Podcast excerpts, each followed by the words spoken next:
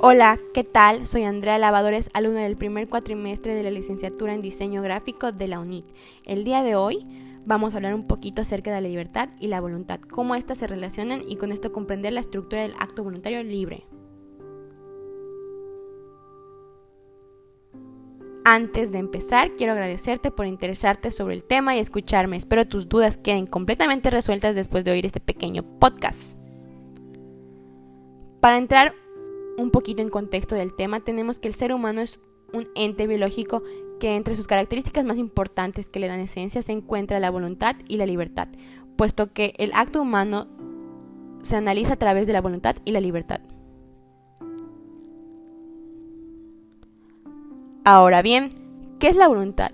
Detengámonos un segundo para pensar qué entendemos por voluntad. Para mí la voluntad es la capacidad que tienen todas las personas de realizar cualquier actividad o meta y consiguen cumplirla.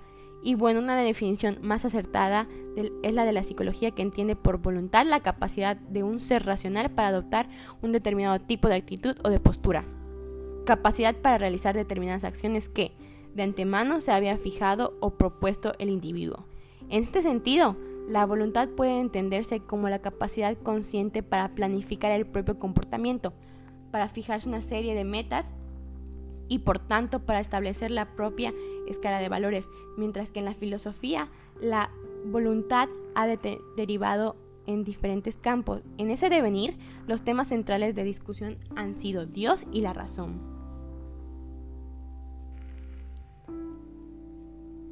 Ahora bien, el concepto de libertad todos lo tenemos de todos podemos tenerlo definido diferente. Yo por mi parte entiendo por libertad como el privilegio que tenemos todos los seres humanos de poder hacer lo que queramos, siempre y cuando no afectemos a las personas, a terceras personas, con nuestras decisiones. Pues bien, en un concepto más formal, la libertad es uno de los valores universales más apreciados en la relación con el perfeccionamiento personal y la realización del hombre. Sin la libertad perderíamos la oportunidad de encontrar el sentido a nuestra vida. En síntesis, la libertad consiste en elegir y tomar decisiones respecto a nuestro ser y de las distintas circunstancias.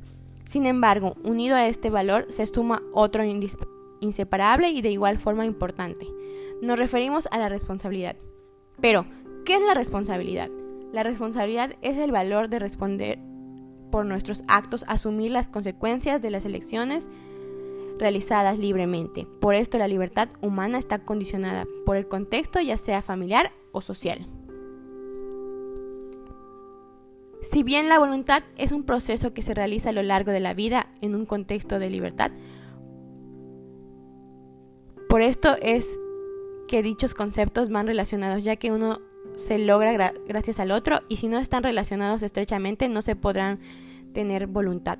Para que se obtenga la voluntad es importante la dirección que fijas para llegar a una meta a la cual quieres aspirar, cultivar la espiritualidad, volver al humanismo que busca el bien, busca el bien colectivo y el propio.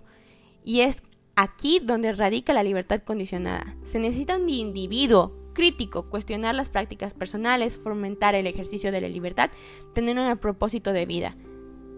Bueno, espero que te hayas quedado que te haya quedado claro qué es la libertad, qué es la voluntad y cómo se relaciona. Espero tengas un bonito día, una bonita tarde, una bonita o una bonita noche, dependiendo a qué hora estés escuchando este podcast. Gracias y hasta luego.